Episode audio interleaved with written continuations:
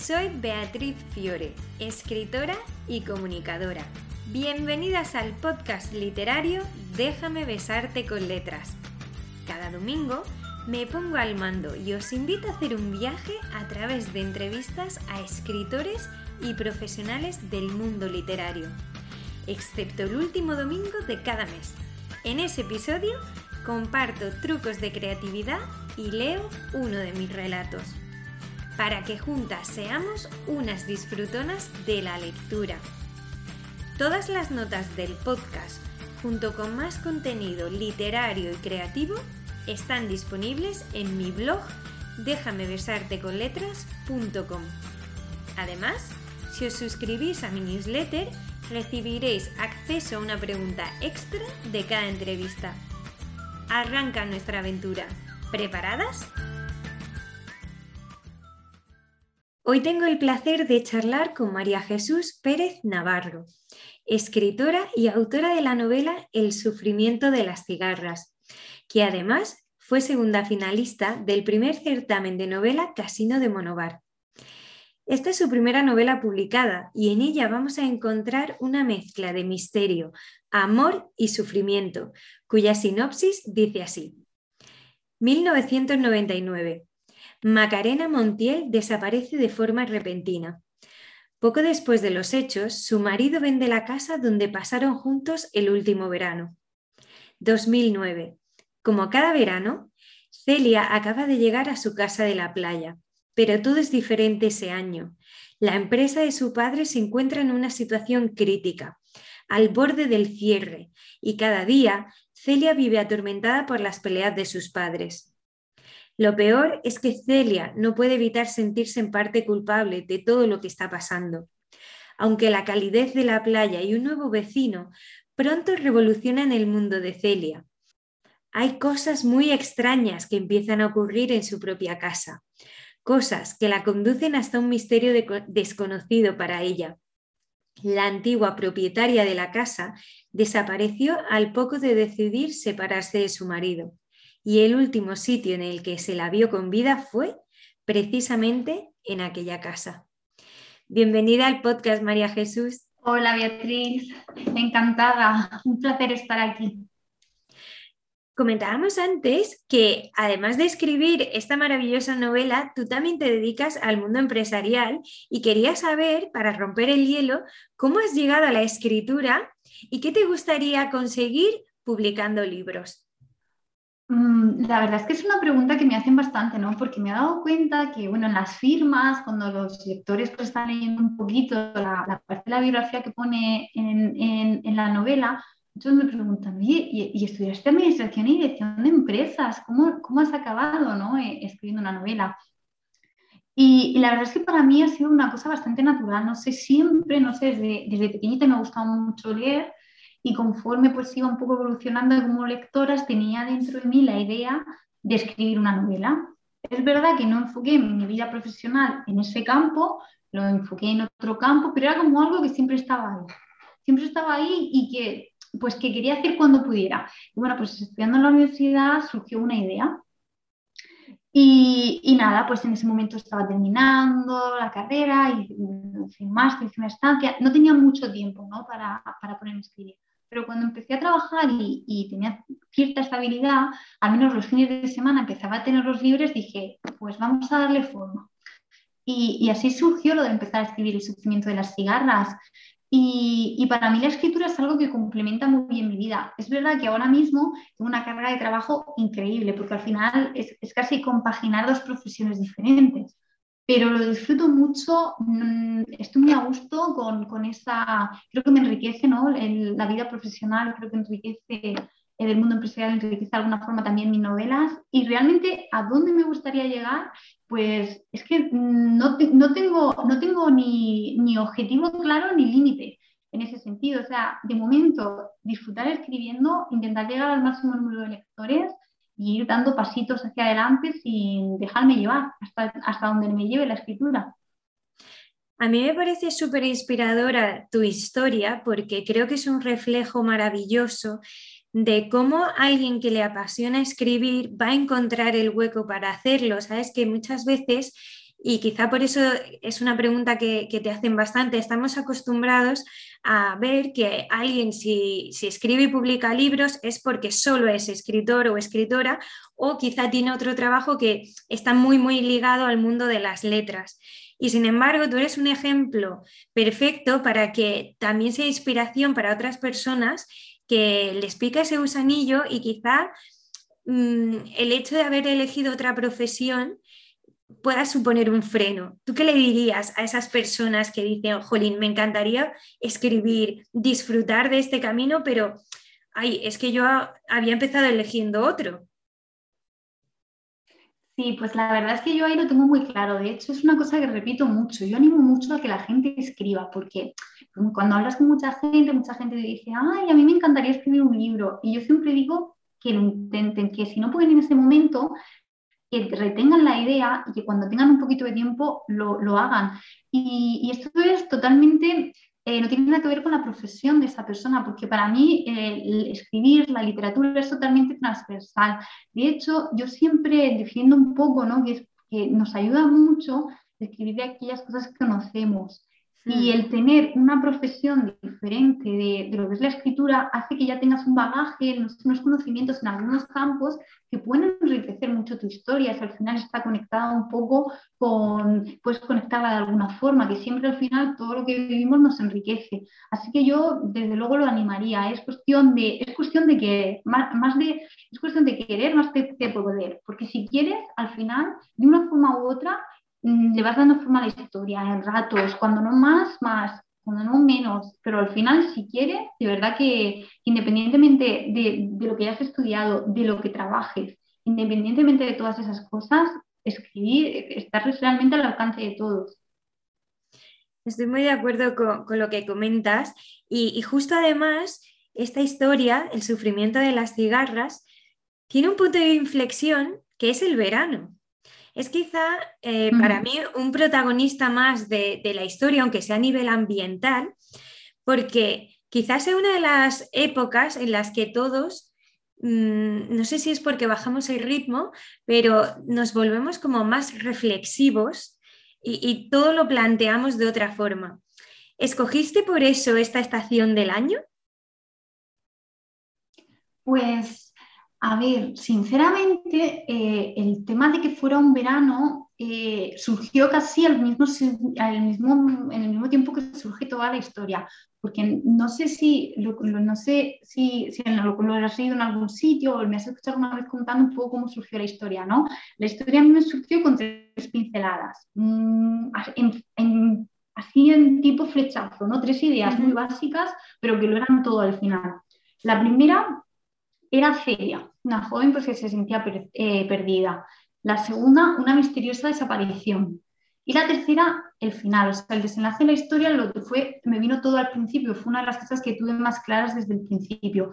Entonces, claro, esas tres ideas, eh, en esas tres ideas, todo en la forma de encajar, que encajaba y bien, era que todo ocurriera en un verano, porque todo iba a pasar en un sitio de playa.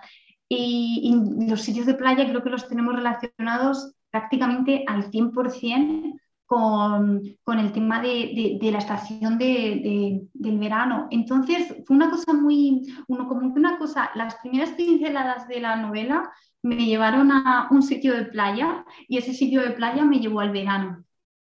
Y, como has dicho al final, el verano, la, propia ubicación ¿no? donde, donde se desarrolla todo, que es la manga del Mar Menor, que es un sitio de playa, es casi como un personaje más, ¿no? un, un engranaje más de lo que es la novela.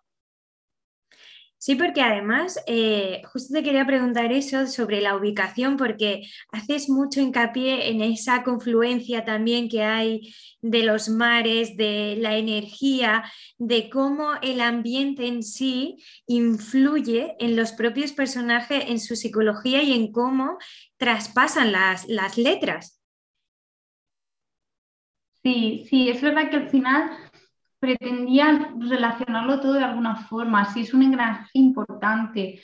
Y, la verdad es que la zona eh, no fue lo primero, elegir la manga del mar menor no fue la primera idea que tuve, no lo tenía claro desde el principio, pero sí que tenía claro que tenía que ser un sitio de playa. Y es verdad que al empezar a, darle a todo forma, pues al principio, imagina, la primera novela no tenía claro si iba a lograr terminar, o sea, eran muchas cosas, las, tramas, los personajes, era un proyecto importante para mí.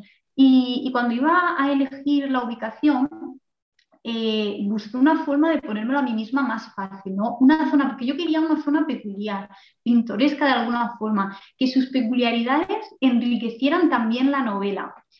Y, bueno, y pensé, mm, pensé en una zona conocida que no me cueste mucho ¿no? ubicar a los personajes y ubicar al lector en la zona, una zona que conozco, el mar menor, y empecé a pensar en las peculiaridades que tenía, el contraste entre los dos mares, todo, todo, toda la forma, todo como era, y dije, es perfecto. Entonces, en cuanto me llegó, el, llegó la idea, no fue al principio, pero en cuanto pensé en el sitio, dije, ya está, hay que ubicarlo ahí porque además de que a mí misma me lo voy a poner más fácil, no tener que investigar de cómo es un sitio en el que nunca he estado, además de ponérmelo a mí misma más fácil y hacer que sea más posible, bueno, en ese momento que fuera más posible ser capaz de acabar la novela, es que, es que conectaba muy bien ¿no? con la historia que quería contar.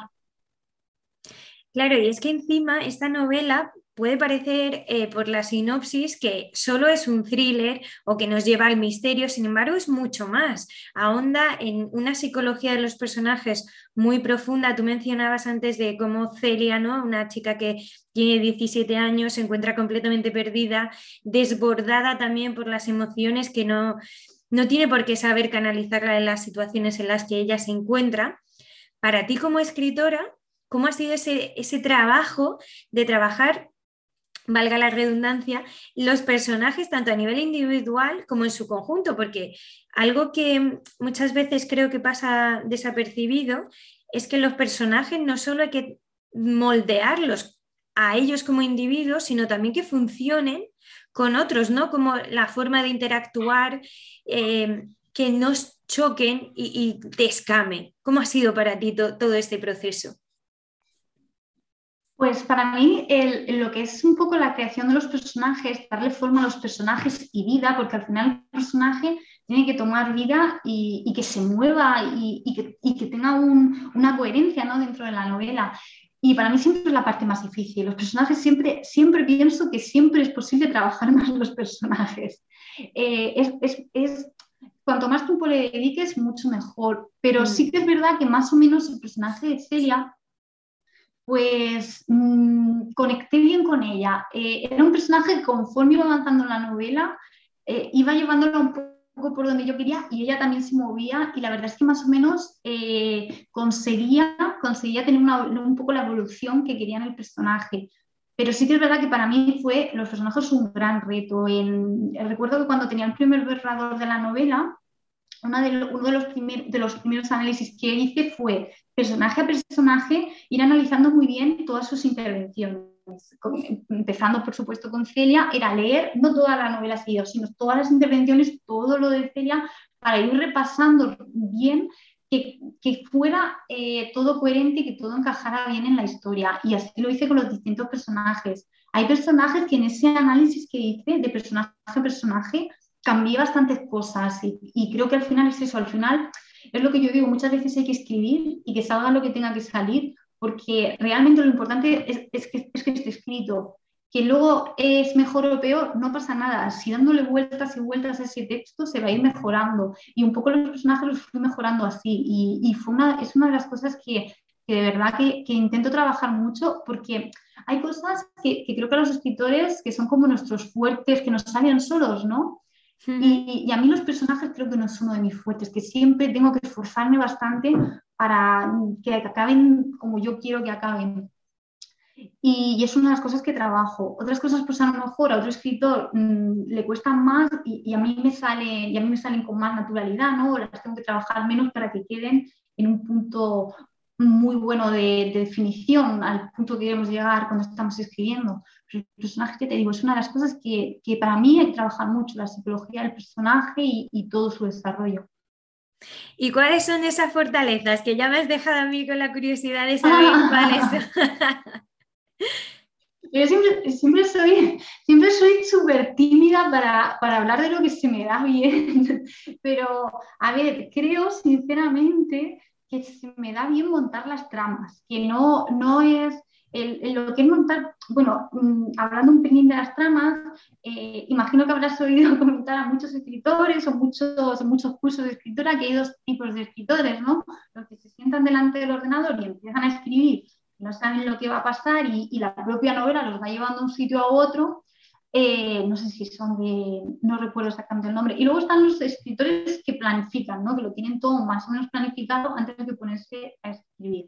Yo soy muy planificadora, muchísimo. O sea, antes de empezar a escribir una palabra, un capítulo, puedo haber dedicado, sin exagerar, cuatro o cinco meses solo a montar un poco las tramas y la estructura. Y normalmente, es verdad que luego hay matices, cuando me siento y me, voy a poner, y me pongo a escribir un capítulo, normalmente sé perfectamente lo que va a pasar en cada capítulo. Es verdad que luego, conforme la historia avanza, no todo es, hay que modificar cosas y va variando, pero soy muy, mm, mm, trabajo mucho la estructura y sinceramente pienso que ese trabajo de montar las tramas, de estructurar la novela, mm, no se me da mal, o sea, no me cuesta tanto hacerlo. Lo disfruto y me sale con bastante facilidad. Y, si tuviera que decir algo, quizás sería eso. Eh, en todo lo demás tengo que trabajar mucho, muchísimo, muchísimo, muchísimo. En eso también, pero en, quizás lo que me sale un poco más facilidad. Bueno, es que encima en, esta historia que tenemos un misterio a resolver, que lo mencionaba antes en la sinopsis de esa desaparición de Macarena Montiel, eh, cómo Celia de alguna manera se va a implicar poco a poco en descubrir qué pasa en esa casa que ella veranea y que ahora mm, todo ha cambiado, claro, necesitas que el puzzle encaje bien para que cuando se llegue al final eh, tenga un impacto fuerte en el lector y no se vaya diluyendo y se vaya perdiendo por, la trama. Sí, sí, para mí es importante en, este tipo, en el tipo de novelas que al final, porque a mí me gusta mucho en la segunda novela, también, también lo estoy haciendo, ese misterio de fondo, ¿no? Que, que, hagan con el que, los que intentamos los escritores agarrar al lector. Entonces, en, el tipo de historias que, escribo, para mí es muy importante eso, para que el puzzle esté bien, con, esté bien, bien enlazado, bien encajado y que vayamos soltando las pistas que tenemos que ir soltando en el momento adecuado, para mí es muy importante esa parte, la parte de la planificación. Claro, además, tú mencionabas antes cuando hablábamos de, los personajes, especialmente Celia, que es la gran protagonista, decías que ella de alguna forma tenía súper claro que, querías que estuviera en la historia y quizá de primera se puede pensar, ah, una chica que tiene 17 años, pues es una novela juvenil porque la protagonista em, es adolescente y demás. Y sin embargo, el sufrimiento de las cigarras, pues, yo creo que tiene como dos lecturas. Como adolescente puede ser casi como una tabla, ¿no? De entender esas emociones, de cómo em, Celia está lidiando con ellas y encima son situaciones que en muchos casos son habituales, pero también como adulto nos permite volver a ponernos en la piel de, esa etapa adolescente y de volver a reflexionar sobre cómo es de difícil eh, manejar la familia, entenderse, eh, conseguir la autoestima y los propios cambios que vivimos, tanto emocionales como corporales, ¿no? y, esa validación externa que al final adquirimos tanto de nuestra familia como de los amigos, el entorno en general, y Celia lo refleja súper bien. No sé si, si, tú también lo ves así de como algo que no, no, está encajado en esta edad, como hay otro tipo de libros, sino que es un abanico mucho más amplio. Sí, estoy totalmente de acuerdo. Nunca he tenido claro, ¿no? Cuando, porque esto no fue una cosa que yo realmente planificara. Eh, quizá un poco en mi experiencia, ¿no? A la hora de escribir, porque conforme he ido em, conociendo un poco el mercado laboral, el mercado editorial, las editoriales, un poco los sellos, eh, te das cuenta de que la mayoría de los sellos, la mayoría de las editoriales buscan productos muy concretos. O sea, si buscan, por ejemplo, una novela juvenil de misterio, intriga, buscan unas cosas muy concretas, encasillar las novelas en unas etiquetas muy concretas. Eh, yo cuando empecé a escribir, pues no piensas tanto en yo, mi novela va a ser esta etiqueta, esta etiqueta, esta etiqueta quizá por mi propia inexperiencia ¿no? a la hora de escribir. Yo tenía una historia muy clara en la cabeza eh, quería contarla. Además, se me dio un poco que, creo que es una de las, de las de, los, de, las cosas que ha hecho que al final esta novela sea como es. Y es que eh, al final cuando empiezas a escribir no sabes qué va a pasar con tu historia, no sabes quién te va a leer. Pero yo sí que tenía muy claro que había dos personas que iban a leer mi novela, que era mi madre y mi hermana. Entonces, que en mi familia las lectoras pues, pues somos más las mujeres. Y, y, quizá un poco en, un afán de que ambas disfrutaran la novela, no sé si eso de forma inconsciente me hizo eh, que la novela al final tratara distintos temas y temas que podrían atraer tanto a alguien joven como a alguien más adulto. Eh, no, no, lo sé, la verdad es que no tengo muy claro cómo fue.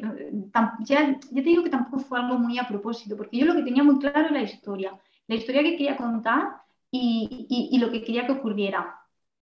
Y al final resultó esta novela, y es verdad que esta novela eh, está gustando mucho tanto a jóvenes como a adultos. Y, y, es por ello, porque tiene la particularidad de que los personajes principales son jóvenes. Eh, entonces, claro, pues los propios jóvenes pues, se sienten identificados con esos eh, protagonistas. Pero luego hay muchas eh, historias secundarias, hay un engranaje psicológico detrás de la novela que está gustando también mucho a adultos. De hecho, mm, hay, hay, mujeres, también muchos hombres, que no me gusta mucho encasillar la novela como que es más para mujeres, porque luego es verdad que sorprende que hay muchísimos hombres a los que le está gustando mucho la novela, jóvenes y adultos. Y, la verdad es que está gustando a los públicos y, y a mí me encanta, yo estoy súper contenta. Es verdad que para las editoriales no es algo post, a ver, no sé si es positivo o no. Al final, a lo mejor quien me escuche dice, oye, pero si si gusta a jóvenes y adultos, más puede vender. Sí, es cierto, pero es que están tan etiquetados, tienen todos los sellos y todas las editoriales están tan encasilladas en sus etiquetas de sus etiquetas a la hora de, publicar que no sé si esto es positivo o no para ellas, si esto da más puntos, menos puntos, pero yo estoy contenta porque me permite llegar a los públicos que me encantan. A mí yo soy muy fan de, de la novela y las historias juveniles y también me gusta mucho la, literatura adulta. Entonces, poder conectar con los dos públicos mm, a mí me encanta, me gusta mucho.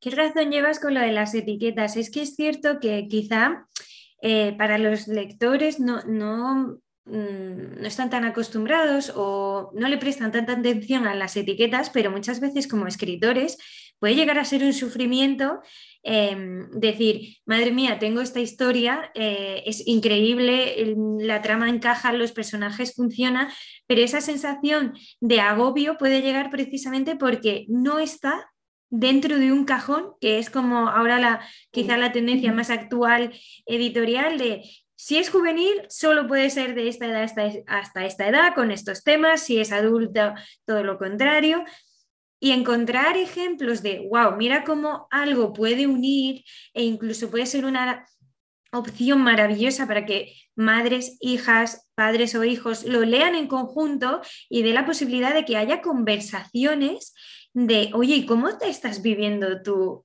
esto? ¿Cómo harías eh, en la posición de Celia y en la de su madre? y de ahí, de un libro, la magia que tiene, que tú lo mencionabas de cuando estás escribiendo no sabes a dónde va a terminar esa historia, es que puede dar un, como un impulso de comunicación en una propia familia.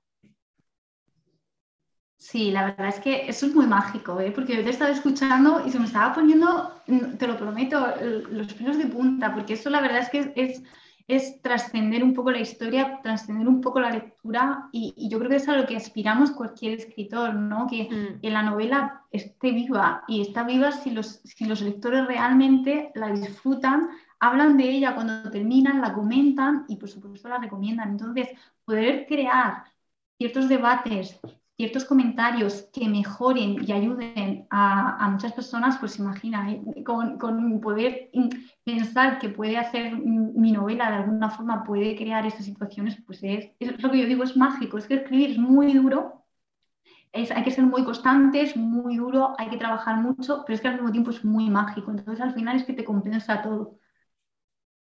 Además, yo he visto, porque tú lo has ido compartiendo en redes, ¿Cómo eran esas firmas de libros, la acogida que, ha habido en tu pueblo, que además hace poquito publicabas que has sido parte de, una exposición fotográfica sobre las mujeres en tu pueblo. Y claro, yo también que soy de pueblo, yo creo que hay como un, sentimiento más intenso cuando compartes algo así tan, tan íntimo, tan visceral como, es un libro. Así que me encantaría saber cómo ha sido para ti vivir esta experiencia con tus vecinos. Pues es para mí es verdad que ha sido muy buena la experiencia, pero sí que es cierto que da muchísimo vértigo. Yo recuerdo que cuando en 2000, que si no me equivoco, en abril de 2019, la novela resultó eh, finalista del certamen literario en Monova y, a partir de ahí se iba a publicar, yo recuerdo que sabían que escribía. Lo puedo contar con las personas de, los dedos. Mis padres eh, mi novio por entonces, que ahora, bueno, ahora yo estoy casada, y mi hermana y, poco más, o sea, cuatro personas, nada, es que no lo sabía prácticamente nadie que escribía y de repente pues gané certamen, sale, sale además en prensa, eh, en las redes de, incluso el ayuntamiento, entonces da la cara, ¿no? De repente se descubre que, que, yo escribía. Y pues da vértigo y, miedo. Y siempre están en los pueblos, está el que dirán, ¿no? Hmm. Pero mí el que dirán nunca ha sido algo que me ha importado demasiado, em, para lo bueno y para lo malo. Y es verdad que una vez que ya iba a lanzarse la novela, eh, y, para mí ha sido fundamental, de hecho creo que es una cosa eh, que, me gusta, que me gusta comentar, porque para mí hay un punto en mi vida, yo soy muy tímida, yo soy muy vergonzosa, siempre me ha gustado pasar bastante desapercibida he trabajado duro, pero siempre como en un segundo plano. Y hay un momento en el que se va a publicar la novela, no tenía Instagram, hice Instagram, tenía un Facebook que no utilizaba, le di un poco una forma de perfil de, escritora. Y hay un momento en el que digo, eh, María Jesús, la novela se va a publicar. Eh, si tú no crees en la novela, nadie va a creer en la novela. Entonces no puedes ir con miedo promocionándola. No puedes ir ahí, mm, quiero, y no, mm, mm, quiero y no quiero. Entonces tienes que, tienes que tener claro eh, lo que quieres y defender lo que tú has hecho, has hecho tu parte del trabajo, te has esforzado, ahora vamos, ayuda a que la novela intente hacer su parte.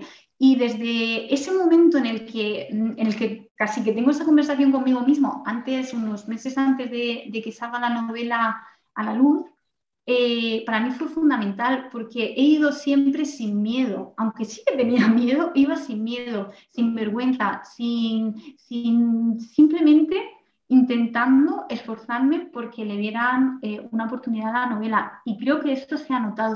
a mí la acogida de esta primera novela mm, ha sido realmente sorprendente. Eh, en el primer año superamos los mil, eh, bueno, yo tenía un objetivo que era intentar superar los, mil, mil unidades vendidas y, y, y en el primer año se superó. Pero es que en el segundo año con unas promociones y, unas, y, así, y, ciertas actividades que hicimos, eh, se han superado los 8.000 lectores. ¡Wow! Eh, ¡Felicidades! Muchas gracias. Sí, la verdad es que ha sido increíble. Yo a veces veo las, cifras y digo, madre mía, no me lo puedo creer. Y, y, esa confianza, porque al final todas esas personas, ¿no? que eh, sobre todo en ese primer año, que arrancan de no conocerte de nada y arrancan y, y compran la novela, eh, es, en realidad lo que están haciendo es creer en mí y, y, esa confianza que me dieron todos esos lectores también creo que se debe a que yo confié en mí. Dije, nada de vergüenza, nada de, ir ahí eh, con dobles tintas a la hora de promocionar. No, tienes que, tienes que esforzarte y promocionar con seguridad y con fuerza. Y, que sea la novela, ya que hable la novela. Y la verdad es que muy contenta. Y aquí en mi pueblo la verdad es que he tenido un apoyo muy importante. Y, me he sentido desde el principio muy arropada. En la primera presentación que hicimos, antes, ahora veo las, las fotos, había un montón de gente, hicimos un, un cóctel después, bueno, un cóctel, eh, era con saladitos y poca cosita, pero bueno, algo hicimos. Y la verdad es que veo toda la gente que fue, lo, lo a gusto que estábamos y, y, muy emocionante. La verdad es que la experiencia ha sido maravillosa. Qué alegría, o sea, es, es que yo te escucho embelesada porque además se, te ilumina la voz cuando hablas de la experiencia, de esa sensación de decir, wow, todo lo que me he esforzado durante tanto tiempo y, qué valiente también decir, sí, me podía haber quedado en la sombra o haberme como protegido, entre comillas, bajo un seudónimo que nadie me conozca, yo solo quiero eh, que salga la novela a la luz, pero no ser yo la protagonista como escritora y decir, no, voy a valorar mi trabajo, voy a darle todo a la novela y que ella misma cree su propia magia. Pues la verdad es que la verdad es muy de atrás y, sí, fue un poco, es, complicado porque ya te digo que son momentos de, vértigo, es, un, mm. es, un, vértigo que ilusiona, pero es un vértigo. Y, y bien, y poco a poco. Y es, es, verdad, por ejemplo, que siempre, siempre hay dudas. ¿eh? Por ejemplo, a mí ahora cuando, cuando en, en, la exposición eh, que han hecho aquí en, bueno, yo vivo en Santomera, en un pueblecito, y bueno, hicieron de, en, Murcia, no sé si lo he dicho, en la región de Murcia, y nada, pues hicieron una exposición de las 25, 25 mujeres mmm, como influyentes, importantes que había tenido, pues, que había habido en el pueblo. Y a mí pues me, han metido en la exposición y siempre, siempre pienso, uff, no sé, no sé si realmente es merecido no, ¿no? Tanto, tanto cariño, ¿no? Y, tanta, y tanto apoyo, porque al final es, es apoyo, ¿no? Es seguir dándote a conocer. Pero es verdad que yo lo agradezco, ya sea más merecido o menos merecido, yo siempre digo, mira, lo que me llegue, no nunca tendré claro si es merecido o merecido, pero bueno, yo lo que haré será seguir trabajando para, si no es merecido, hacerlo merecido en, X tiempo. Estoy convencida de que, de que, es merecidísimo porque se nota en, la novela, en tu forma de transmitir toda esa pasión, toda esa entrega y así da gusto como lectora recibirla. Y antes de terminar, hay una pregunta obligada en este podcast que, además de, por supuesto, recomendar tu novela, nos dejes un par de novelas que para ti sean eh, recomendaciones, vamos, que te hayan maravillado o que últimamente hayas leído y no puedas parar de hablar de ellas. ¿Cuáles serían? Vale, pues a ver, voy a decir más que dos novelas, bueno, ahora si quieres, si quieres concreto un poco en novelas, pero hay dos autores que me encantan y que de alguna forma influyen un poco en lo que, en lo que escribo. Mm, escribí años luz, por supuesto, pero sí que mm, estoy siempre muy atento a lo que hacen, no hacen, intento aprender de ellos. Uno es Kate Morton, no sé si lo has leído, el, Jardín Olvidado, el Jardín Olvidado, creo que es el Jardín Olvidado. Es que lo leí Creo que es El Jardín Olvidado, lo leí hace muchísimo tiempo. Es una de mis novelas favoritas y me encanta. Es una autora que me encanta, ¿no? El, cómo trata el misterio y, todo lo que escribe. Y hay otro autor que me gusta mucho que es Ken Follett. Eh, leí Los Pilares de la Tierra siendo una adolescente y, y, esa novela yo creo que se convirtió en mi novela favorita en, ese momento me gustó mucho y luego pues he seguido leyendo. Ahora tengo un par de novelas suyas pendientes, no, no sé si te pasará, pero cuesta ¿no? mantenerse muchas veces al día de todo lo que queremos leer. Tengo las dos últimas suyas pendientes, pero las leeré, que, yo las tengo compradas en cuanto tenga un huequecillo, pues empezaré con ellas.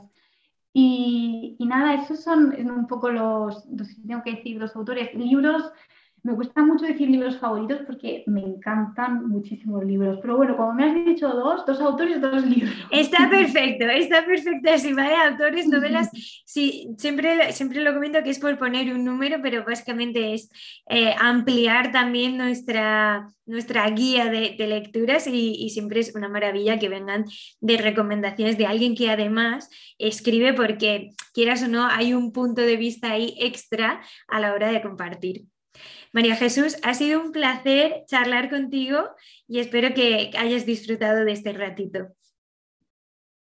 Muchísimo, un placer, un placer de verdad todo mío. Muchísimas gracias a ti porque eh, me has hecho un huequecito aquí en tu agenda y, yo eternamente agradecida que sigamos hablando mucho, que, dentro de no mucho a ver si puedo comentarte que tengo una novela nueva y que nada, que sigamos, ya te digo, participando y comentando todo.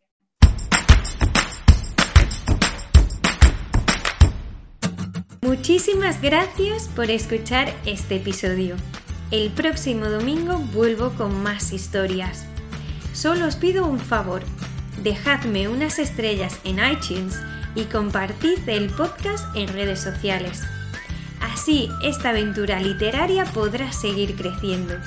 De corazón, a ti y a ti, gracias por dejarme besarte con letras.